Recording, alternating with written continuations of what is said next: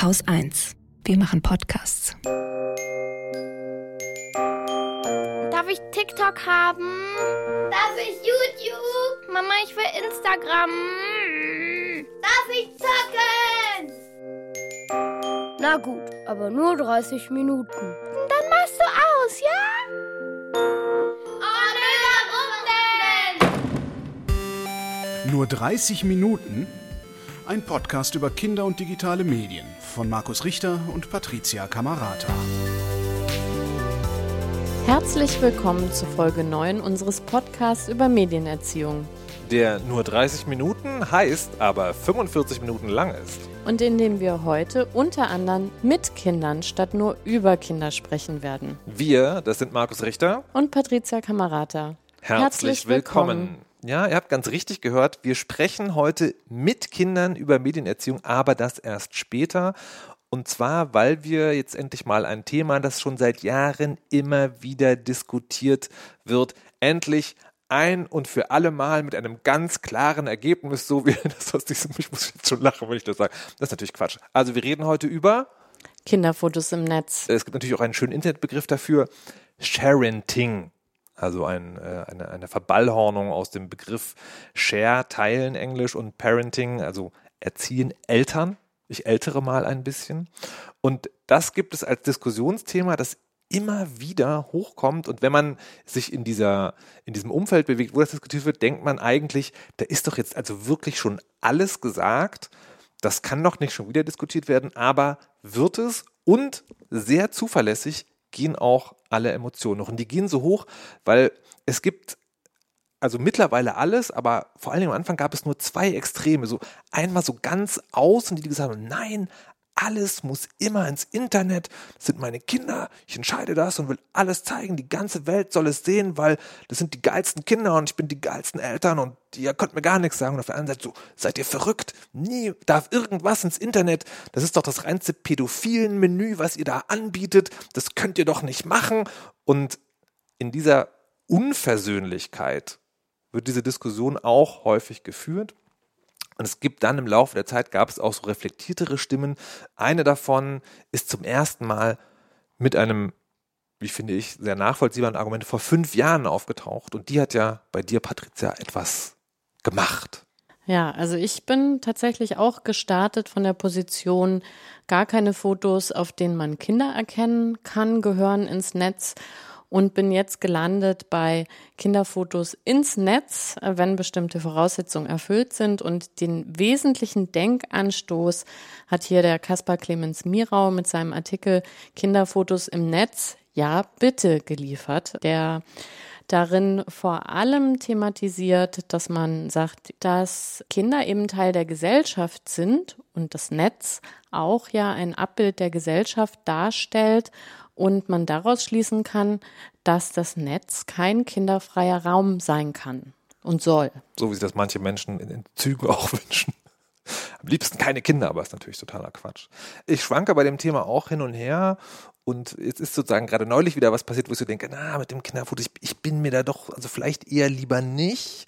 Zumindest auf gar keinen Fall Gesichter. Und der Grund dafür ist eine aktuelle Diskussion, die um das Beispiel Clearview geht. Das soll angeblich also das ist auch nicht ganz klar, eine Firma sein, die von den großen sozialen Netzwerken Millionen von Fotos gesaugt haben soll, also quasi einfach an, angeguckt und dann datentechnisch verarbeitet haben und daraus eine Gesichtserkennung Datenbank gebaut hat, die sie wiederum Behörden verkaufen. Also ein perfektes Überwachungstool, kann man sagen.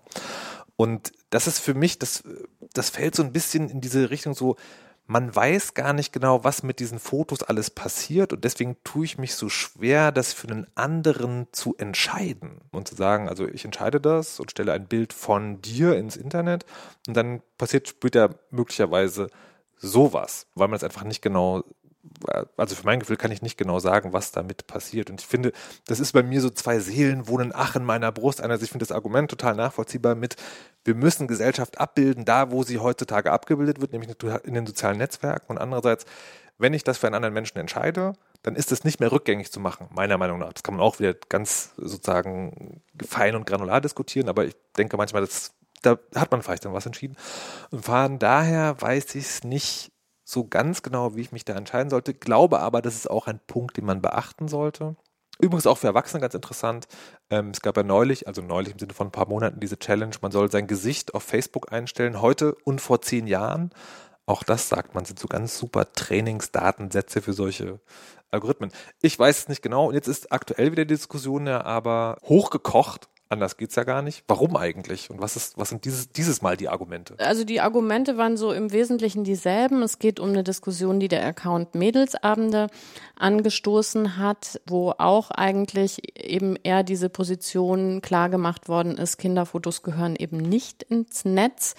Aber glücklicherweise gab es dann eben auch ein paar sehr kluge Kommentare, so zum Beispiel auch von der Userin Polyesterbindung mit SZ geschrieben, deswegen keine Ahnung, wie man es genau ausspricht, die darauf hinweist, dass Social Media bestimmten Personengruppen die Möglichkeit zur Teilhabe gibt und ja wirklich sehr deutlich macht, dass es eben nicht nur um Selbstdarstellung im Sinne der Eitelkeit geht, sondern dass es auch darum geht, Diversität abzubilden.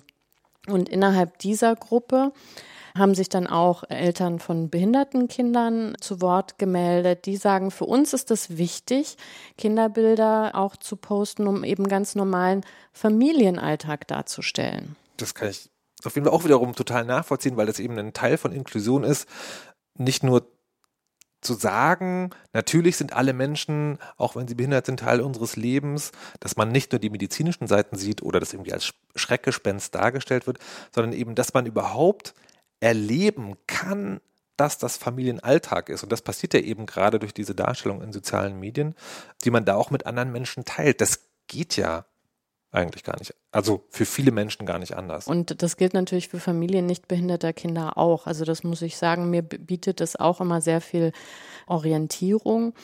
Und leider kann man eben ja aufgrund der Schärfe dieser Diskussion diese Facetten gar nicht so richtig diskutieren, weil am Ende, wenn es dann doch wieder heißt, ne, man spielt Pädophilen in die Hand, dann kann man da eigentlich auch gar nicht mehr ruhig drüber sprechen, was ich sehr schade finde. Und das wird ja dann noch dadurch sozusagen, ich sag mal, nicht besser gemacht, dass es ja tatsächlich Eltern gibt, die nicht so detailliert nachdenken, welche Fotos, wenn sie Fotos von ihren Kindern posten, es überhaupt geben soll und kann. Ziemlich häufig sieht man zum Beispiel auf Instagram Fotos wirklich halbnackter Kinder. Und schaut man da mal in die Instagram AGB, die Vorgaben steht dort explizit, wir entfernen Beiträge von nackten und teilweise nackten Kindern und Beiträge von Bildern mit vollkommen nackten Gesäßen. Das steht da drin. Und von dieser Meldemöglichkeit übrigens mache ich öfter Gebrauch. Ich finde es immer ganz erstaunlich, weil oft einmal melden von einer Person gar nicht reicht, obwohl das ein eindeutiges Foto eines nackten Gesäßes ist. Das, bis das runtergenommen wird, müssen meistens noch ein paar andere melden, aber das finde ich ist auch ein Beitrag zu dieser Diskussion, dass man eben genau diese problematischen Bilder einfach von den Plattformen fernhält, damit man für die unproblematischen Bilder irgendwie Platz schafft. Oder ich kommentiere auch Fotos, die ich für fragwürdig halte. Damit macht man sich dann nicht unbedingt beliebt. Ne? Also man ist dann die Spaßbremse, aber ich halte das für sehr viel sinnvoller, weil vielleicht überzeugt man die Person nicht, die das gepostet hat, aber vielleicht eben eine andere, die noch solche Fotos nicht gepostet hat und denkt, Mensch, da ist irgendwie was dran.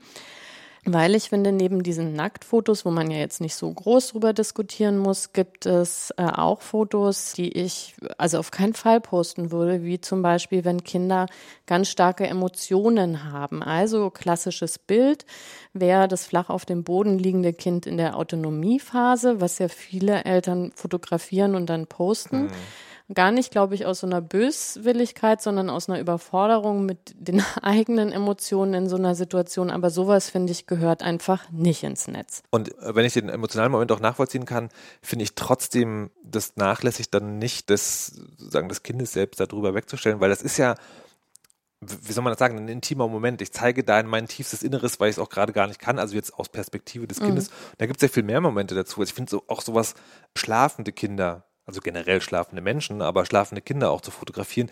Und was ich mich immer frage, ist, warum man da nicht weiterdenkt und sich fragt, wie wäre das bei mir?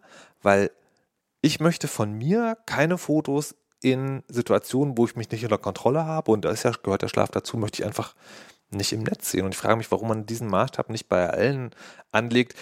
Na gut, man könnte wieder sagen, hm, vielleicht gibt es ja Eltern, die finden das total lustig, wenn von ihnen solche Fotos im Netz landen, aber im Zweifel für den Angeklagten, also für den Fotografierten, würde ich sagen. Hm. Wie möchtest du es denn im Idealfall, wenn du schon sagst, dir wäre es unangenehm? nee, ich, ich bin der Typ, der, der immer gefragt werden will. Immer. Also du darfst mich gerne fotografieren, aber bevor du es irgendwo hinstellst, egal ob du es an einen Messenger schickst oder eine soziale Plattform plötzlich möchte gefragt worden. Ich war auch schon häufiger der, der gesagt hat, hast du gerade ein Foto von mir auf Instagram hochgeladen? Äh, ja bitte löscht es. Aber nicht bei mir. Ich kenne die Regel. Du kennst die Regel, genau. Es gibt Leute, die es nicht kennen und die dann total überrascht sind, dass es diese Regel für mich gibt. Und dann bin ich überrascht, dass sie denken, dass es okay ist, ungefragt Bilder hochzustellen. Aber das wäre mein Ideal-Ding. Okay, du bist ja jetzt erwachsen mhm. und kannst ja ganz gut entscheiden, denke ich mal. Aber ab wann können das eigentlich Kinder entscheiden? Das sind, ich finde, das ist ein bisschen unfair, weil das sind zwei Fragen in einer. Ne? Also die eine Frage ist sozusagen, wann kann man mit ihnen drüber reden? Und dann, wann dürfen sie das wirklich über sich selbst entscheiden? Da bin ich mir jetzt juristisch gar nicht so sicher. Aber ich würde sagen, so 13 bis 14 Jahre. Ne? Also immer so Daumenregel und von Kind zu Kind unterschiedlich, aber das ist so, ein, so eine Zeit. Das ist ja das Alter, wo man Kindern auch Strafmündigkeit zutraut. Und da würde ich dann sagen, da könnte dieser Moment kommen, darüber reden sollte man aber viel, viel, viel früher schon, weil die meisten haben auch ein sehr eindeutiges Gefühl dazu. Okay, also ja, aber ich finde zum Beispiel bei Babys geht das ja nicht. Und ich habe früher keine Babyfotos gepostet auch keine Babys befragt, sondern bei mir lag das vor allem, glaube ich, daran, dass es, gab es da Instagram überhaupt schon, wie ich Babys hatte. Aber ich habe jetzt meine Einstellung auch soweit geändert. Ich habe darüber nachgedacht. Ich glaube, wenn ich jetzt Babys hätte, würde ich Fotos von Babys posten, weil ich finde, Babys haben einfach sehr, sehr wenig Alleinstellungsmerkmale und da gibt man gar nicht so viel Individualität preis und quasi Gesetzeslage erlaubt mir ja auch, das zu entscheiden. Und ich würde dann eher entscheiden, ich hatte ja auch echt süße Babys, ja. Natürlich, äh, wie alle Eltern. Die zu posten. wie siehst du das? Ich sehe das tatsächlich anders, weil ich finde, dieses Haben wenig Alleinstellungsmerkmale ist, also die eigenen Babys sind ja eh immer die schönsten. Das ist ja schon mal ein Alleinstellungsmerkmal. Nee, aber im Ernst, hätte ich dazu sehr Angst vor der Technologie. Ich würde auch Babys weiß es nicht. Ich glaube, Gesichter würde ich trotzdem nicht posten. Würde ich tatsächlich einfach nicht machen. Aber zufälligerweise haben wir etwas vorbereitet. Die Älteren unsere erinnern sich an die Kochsendung Biolek. Ich ziehe jetzt so zwei Tücher vor den vorgekochten Gerichten und sage Hallo Anis. Hallo. Hallo Ella. Tschüss. Tschüss, okay, das war ein kurzes Gespräch. Also wir haben hier Anis im Grundschulalter, Ella äh, auf der weiterführenden Schule, die heute bei uns sind und auch schon zugehört haben bis jetzt und wo wir jetzt mal fragen wollen würden, Babyfotos, wenn das Netz, der Instagram-Account eurer Mutter, wenn man weit genug zurückscrollt, voller Babyfotos von euch wäre, wie würdet ihr das finden? Also, ich weiß nicht genau, wie ich zu dem Thema stehe, weil auf der einen Seite natürlich möchte man irgendwie selber nicht, dass das passiert, also irgendwie, aber auch irgendwie nicht, weil es hat ja, wie äh, Mama gerade schon gesagt hat, sehr wenig Wiedererkennungswert halt als Baby. Und natürlich sind das dann vielleicht auch sogar schöne Erinnerungen, aber immer nachzudenken müssen, hätte ich das damals gewollt, hätte ich gewollt, dass Mama mich beim Lachen filmt oder irgendwie und ich ich habe da immer so ein leichtes Gefühl von unfair tatsächlich in mir, wenn dann wieder kommt, ja, du bist noch nicht 14, deshalb sind wir noch für die Entscheidungen zuständig und so. Und ich glaube, das ist halt das große Problem, dass man mit einem kleinen Kind noch nicht darüber reden kann. Und dass es das halt nicht einschätzen kann. Und ich persönlich würde dann aus demselben Grund wie Markus einfach keine Bilder posten, zumindest vom Gesicht weil der Körper sich ja noch stark verändert, wenn man vom Baby zum richtigen Menschen wird. Und da glaube ich wirklich nicht, oder naja, nicht zum richtigen Menschen, aber einfach mhm. wächst. Und da glaube ich einfach nicht so viel Wiedererkennungswert liegt wie in einem Gesicht. Ich würde gerne noch eine Frage stellen, weil das bei dir gerade beides gleich klang. Ist Fotos von dir machen und Fotos im Netz posten dasselbe? Also ich finde es natürlich was anderes, weil es einfach Öffentlichkeit und Familie ist. Aber irgendwo habe ich da dasselbe Gefühl, weil es halt um mich geht, aber da ist halt wieder das Gesetz, was dann so sagt, nein, deine Eltern dürfen das entscheiden, ob die, was du jetzt machst und was du nicht machen darfst und sowas. Also es geht dir um Selbstbestimmung eigentlich, Irgendwo, ja. unabhängig davon, wo man das postet. Genau. Aber es ist halt auch, wie eben gesagt, einfach eine schöne Erinnerung, auch als kleines Kind, wenn man sich sieht. Ja, aber ich kann es weiß ich nicht, ich kann das ganz schlecht mit meinem Kopf so bearbeiten, das Thema, weil das so ein Rätsel in meinen Gedanken ist, weil man kann halt mit den kleinen Kindern nicht reden, man kann sich selber auch nicht dran erinnern, ob man da irgendwie schon sowas in der Art gedacht hat, wenn jemand ein Foto macht. Es gibt auch Momente jetzt, wo ich keine Lust habe, dass jemand von mir ein Foto macht.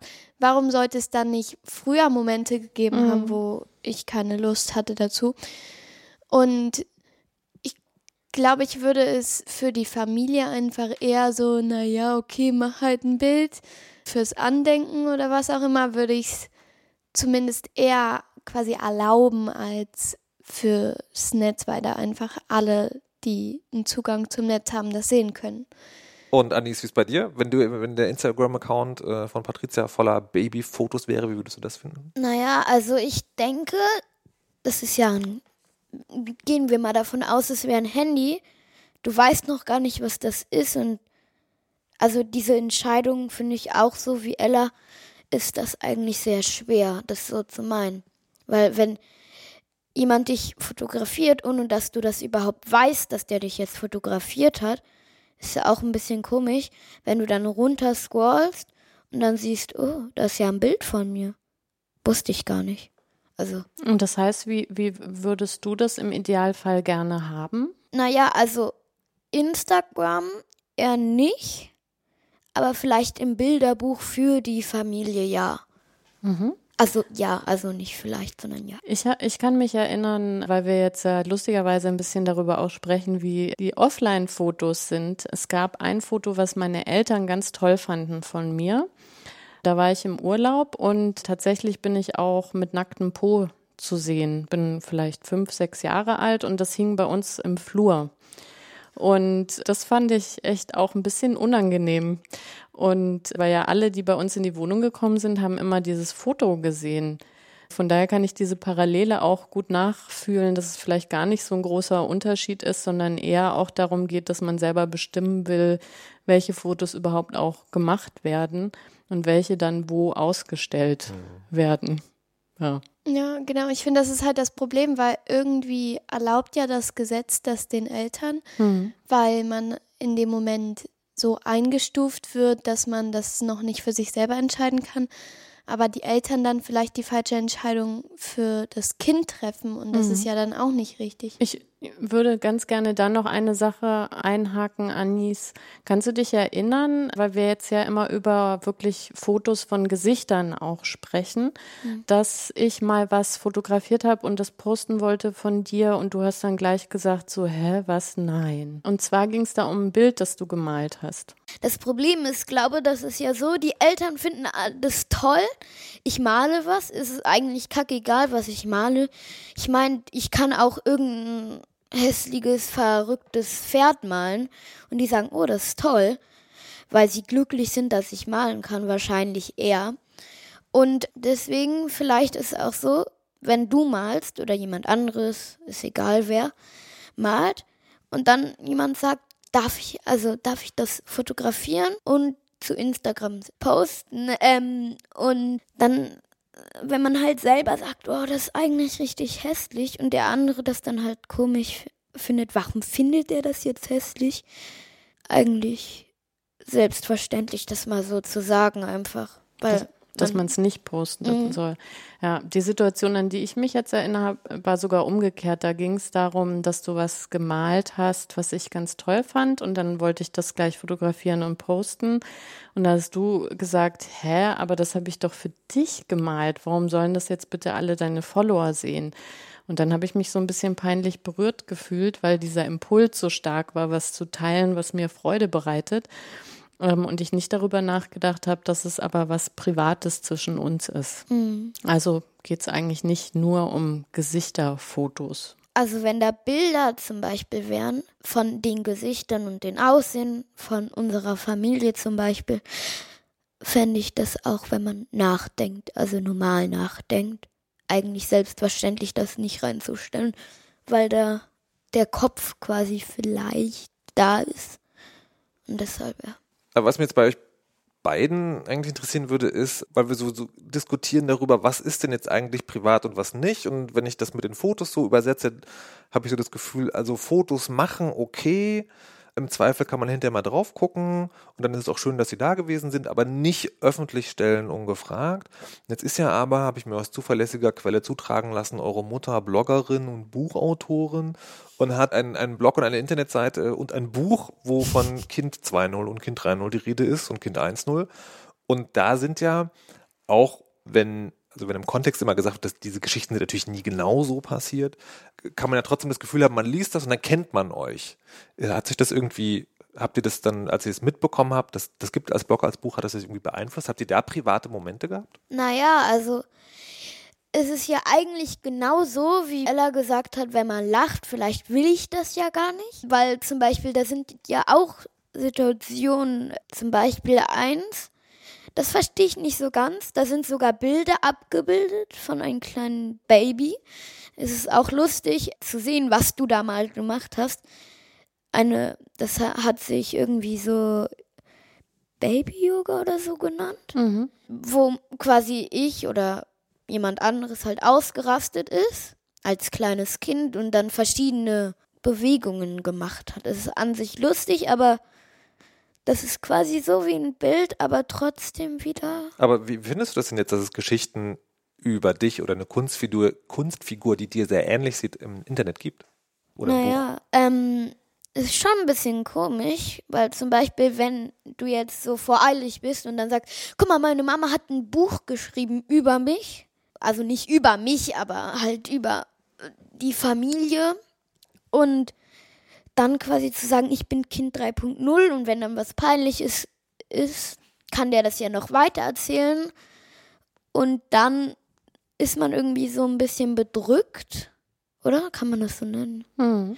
Aber ich habe ja selber, weil ich das auch mal, ich, ich bin so, dass ich alles erzähle, habe ich dann auch meiner Klassenlehrerin und dann noch ganz vielen anderen, also Deutschlehrerin, erzählt. Und dann, da war meine Deutschlehrerin krank, da haben wir die ganze Zeit gearbeitet, aber dieses Buch war da, weil ich ihr das übergeben wollte.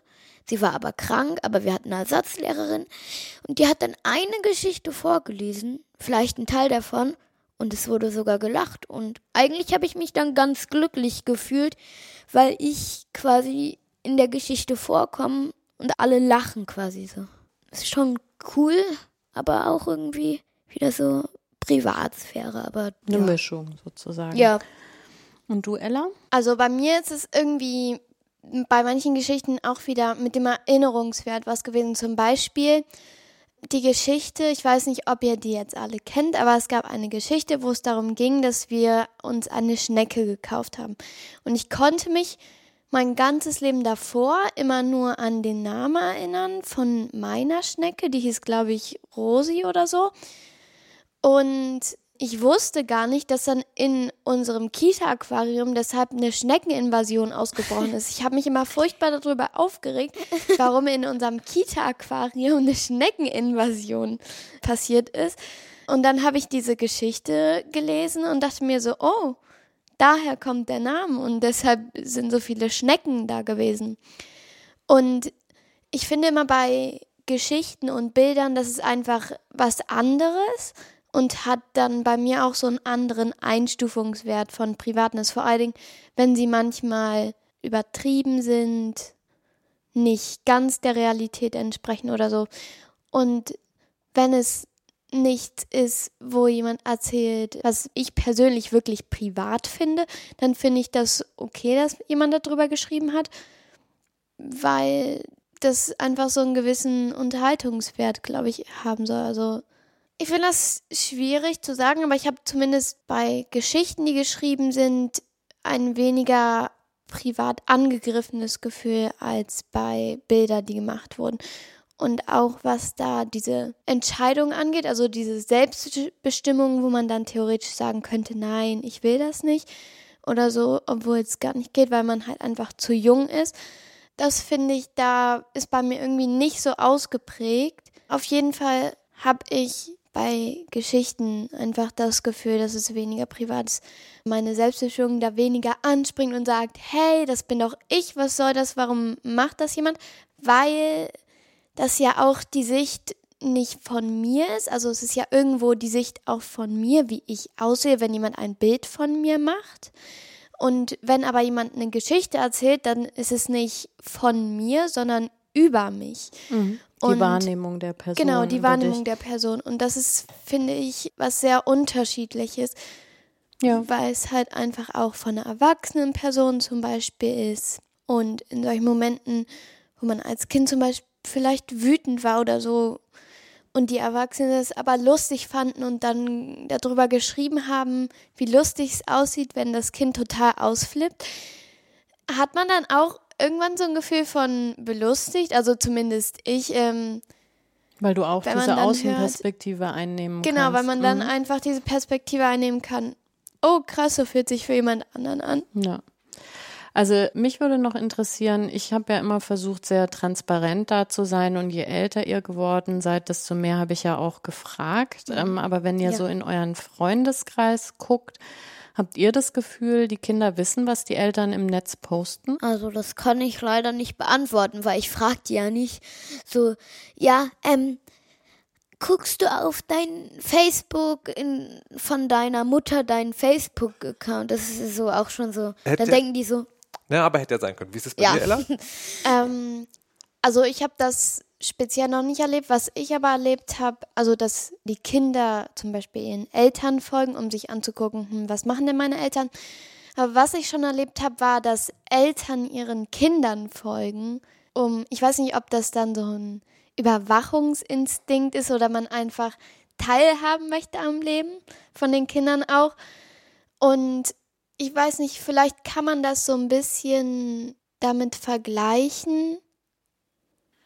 Ich frage mich gerade, es gibt ja jetzt unsere Generation, also Patricia und meine, gegenüber den Eltern so, du rufst ja nie an, ja, du kannst ja auch mal anrufen, vielleicht ist ja in der Zukunft ist das so, du folgst mir gar nicht, ja, du kannst mir ja folgen. vielleicht wird das die neue Form der Hm. Aber- Kommunikation. Aber die, sozusagen, die Kommunikation der Eltern spielt keine so große Rolle für Ja. eure Gleichaltrigen. Ich glaube nicht, also das Ding ist auch, solche Sachen wie Twitter und Facebook benutzen die meisten Leute bei mir jetzt nicht. Ich glaube, fast niemand benutzt das. Ich würde sogar zu dem Punkt L gehen, vielleicht einer in meiner Klasse benutzt das oder eine. Nicht mehr. So ein Vintage-Freak. Und die, die Inst sozusagen, also Aber das heißt, die Eltern benutzen kein Instagram und die Kinder benutzen kein Facebook und deswegen kommen die eh Nein, nicht nein, zusammen. nein. Die Kinder benutzen nicht Twitter und Facebook. Also Mhm. die sehen nicht, wenn ihre Eltern zum Beispiel eine Meinung sagen. Ich glaube, dafür sind Mhm. so Twitter und Facebook da. Die sehen auch nicht, wenn die irgendwelche Konversationen oder Aufrufe starten, außer die gehen über Instagram. Ich kann mir schon vorstellen, dass man seinen Eltern folgt. Also ich folge Mama auch auf Instagram. Ich Und- filter das aber übrigens alles. Ich habe extra Wie? so einen Stream für die Kinder. wie jetzt? Als ob das ginge und als ob die Kinder Instagrams Account hätten. Naja, also genau, ich habe jetzt so scherzweise ja gesagt, ich würde meinen Instagram-Account filtern, aber umgekehrt, filterst du etwa deine Plattform, auf denen du postest? Auf Instagram meinst du? Also wenn ich was in meiner Story posten würde, würd, ob du das dann sehen würdest. Mhm.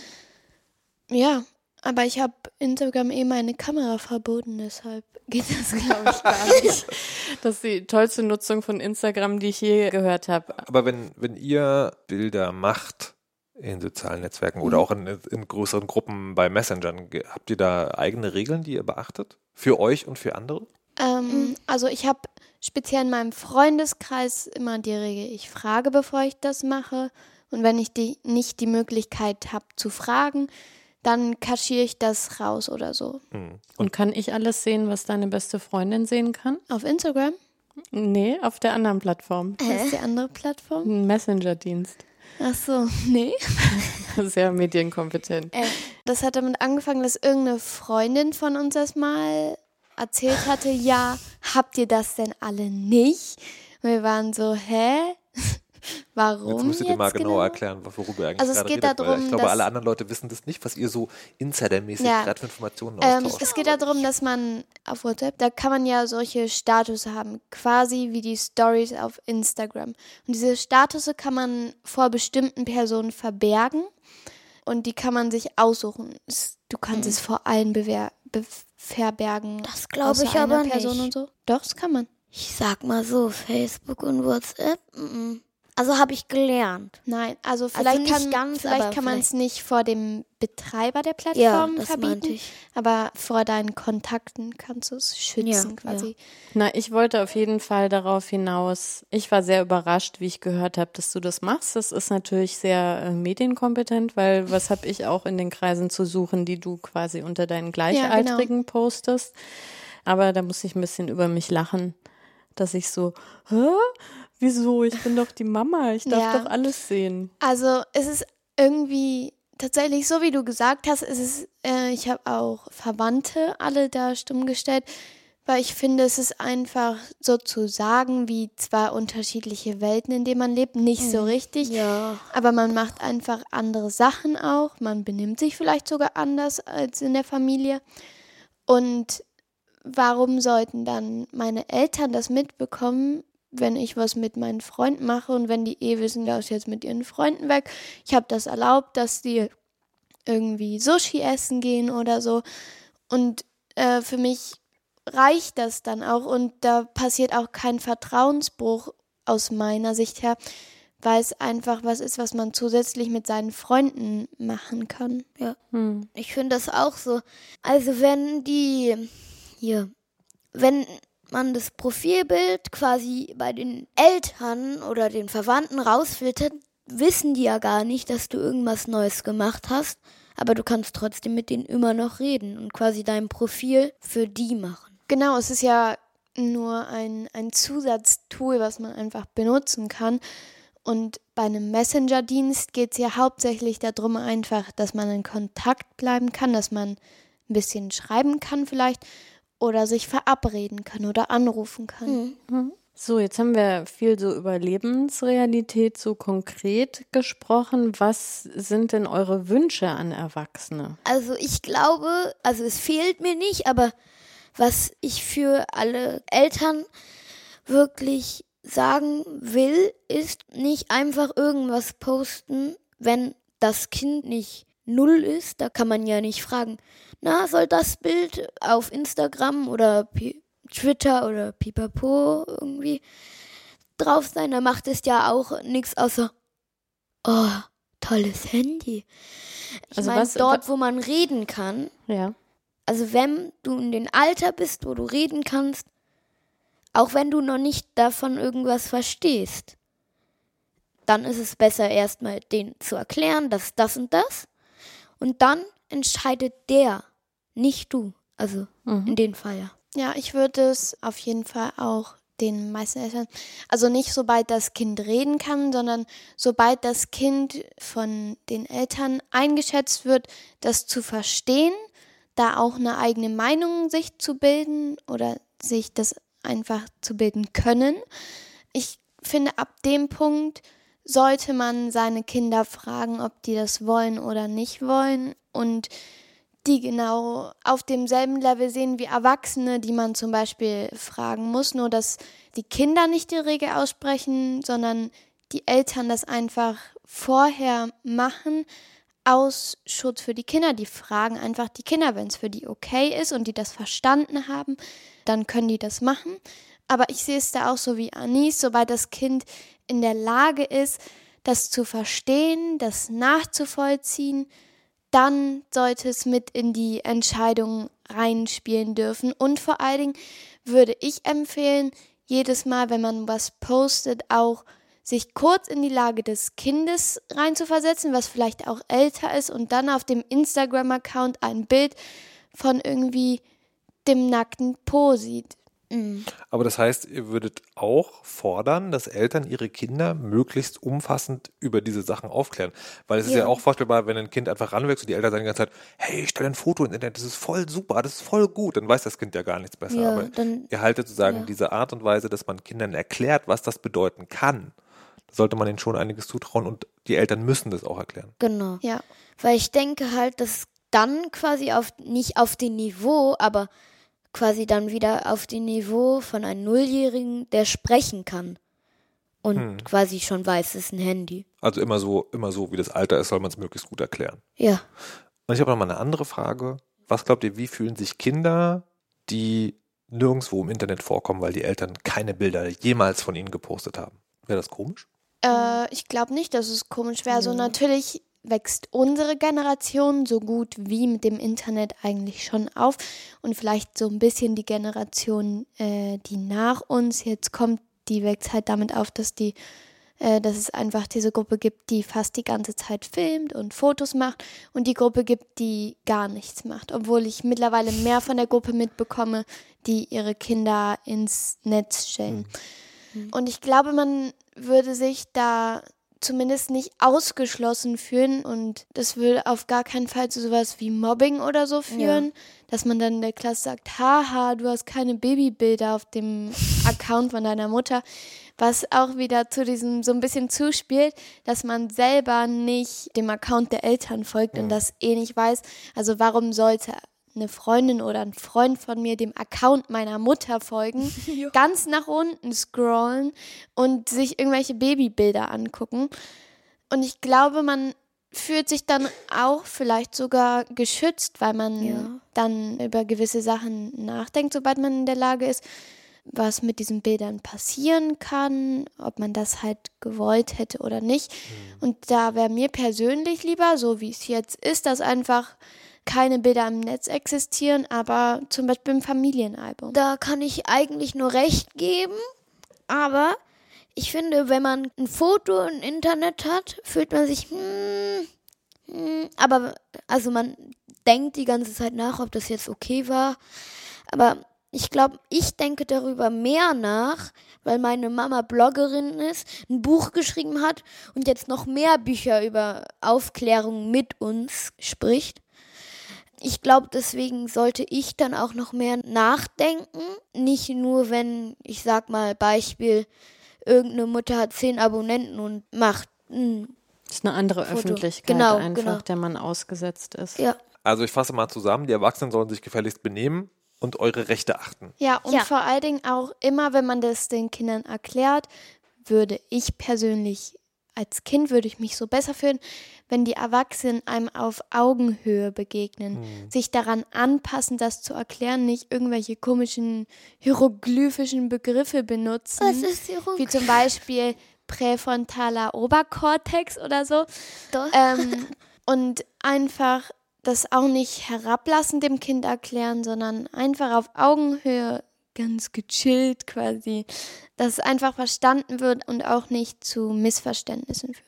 Apropos dorsolateraler präfrontaler Kortex, Patricia Kamerata, Ähm. und fehlende Impulskontrolle. Ich finde, es gibt noch ein spannendes Thema, Ja. wo es gar nicht um die konkreten Kinder geht und das Scheren, sondern es gibt ja viele lustige Memes und GIFs, die dadurch bestehen, dass vor allen Dingen sehr kleine Kinder lustiges Zeug machen, was vor allen Dingen meistens Schadenfreude ist, weil die halt irgendwo gegenlaufen oder Dinge umwerfen oder sich bekleckern oder was auch immer. Und die sind ja dann eh schon im Netz und die haben auch schon ganz viele Likes. Würdest du sowas teilen, ja oder nein?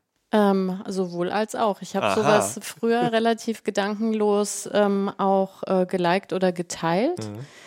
Und dann habe ich irgendwann verstanden, das sind ja nicht irgendwie abstrakte Figuren, sondern das sind halt genauso Kinder wie meine, die plötzlich Millionen von Views irgendwie haben und in teilweise total intimen Momenten gezeigt werden. Also ich erinnere mich an ein Video, was wirklich ja millionenfach geteilt worden ist, wo ein, ein kleiner Junge auf der Rückbank von einem Auto sitzt und beim Zahnarzt, glaube ich, war und noch so halb betäubt ist und in diesem Halbbetäubungszustand eben komische Dinge erzählt. Und da finde ich es wichtig, dass man eben auch bei dem darüber nachdenkt, dass so wie beim Mobbing gibt es ja nicht nur Täter und Täterinnen, sondern eben auch diejenigen, die diese Plattform bieten, die quasi Klaköre, die das verbreiten, die den Nährboden überhaupt erst vorbereiten.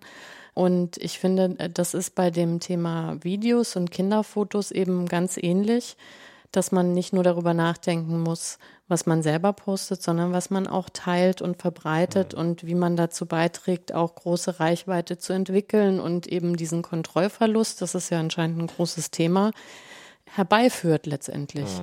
Ja. Ich finde es auch ganz spannend, weil ich da sich widersprechende Verhaltensweisen oft auch sehe. Also auch, auch Menschen, die keine Ahnung, Datenschutz und Persönlichkeitsrecht ganz wichtig finden, teilen manchmal solche Memes und das finde ich dann so ein bisschen zwiespältig und würde das selber auch eher nicht machen wollen, weil ich finde, dass, dass gerade mit dem Teilen man das salonfähig macht, dass so, wenn das witzig ist, dann ist es halt generell witzig und das finde ich, äh, finde ich auch irgendwie schwierig. Also mich persönlich habt ihr da anscheinend ganz gut erzogen, weil ich kann mir ehrlich gesagt solche Videos nie angucken, ohne zu denken, hm, hat das Kind das gewollt, dass der Erwachsene das postet?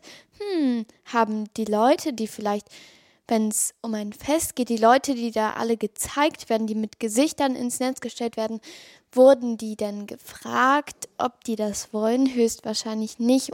Und ich glaube, man handelt da einfach oft aus dem, dass es lustig ist. Und man ist so ein bisschen vielleicht sogar betäubt, in dem Sinne, dass man das dann einfach postet, weil man das teilen will, weil man das lustig und toll fand.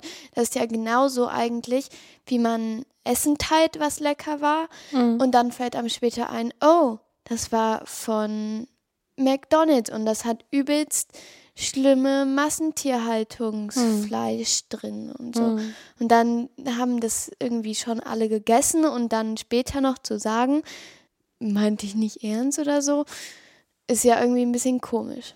Also guter Wegweiser ist erst nachdenken, dann posten, liken, teilen. Wer hätte das gedacht? Anis, hast du auch noch ein paar letzte Worte für uns? Ja, also zu dem Thema nochmal, was Ella angesprochen hat, wieder quasi nachdenken. Und ich denke, das ist dann wieder so eine da Sache von den Eltern, beim Video auch wieder, das zu entscheiden. Aber ich finde ein Foto, was jetzt nicht, wo man teilweise oder nackt ist, ist wahrscheinlich genauso privat wie eine ganze Minute von deinem Leben. Quasi, was da gerade passiert. Mhm. Auch wenn man sich das vorstellen kann, kann es vielleicht noch anders peinlich sein. Und jetzt nochmal ganz zum Abschluss, was ganz eigentlich gar nicht passend ist wir heißen nicht wirklich so. Ich wollte das jetzt nur nochmal sagen. Wir haben uns die Namen ausgedacht, weil wir halt auch aus diesen Privatschutzgründen das nicht wollten. Und Mama und Markus haben das uns als erstes gesagt, dass ihr das nicht wollt, dass unsere Namen ins Internet kommen. Und ich war am Anfang da ein bisschen skeptisch, weil ich war wieder so, hä, ist doch meine Entscheidung, ob mein Name ins mhm. Netz kommt oder nicht. Ähm, und langsam habe ich dann aber darüber nachgedacht und habe mich dann irgendwie, fand ich es dann auch selber besser so. Also, wir können mal festhalten, der große Wunsch ist, dass ihr selbst bestimmen könnt, was gepostet wird und mhm. dass nicht Erwachsene für euch bestimmen.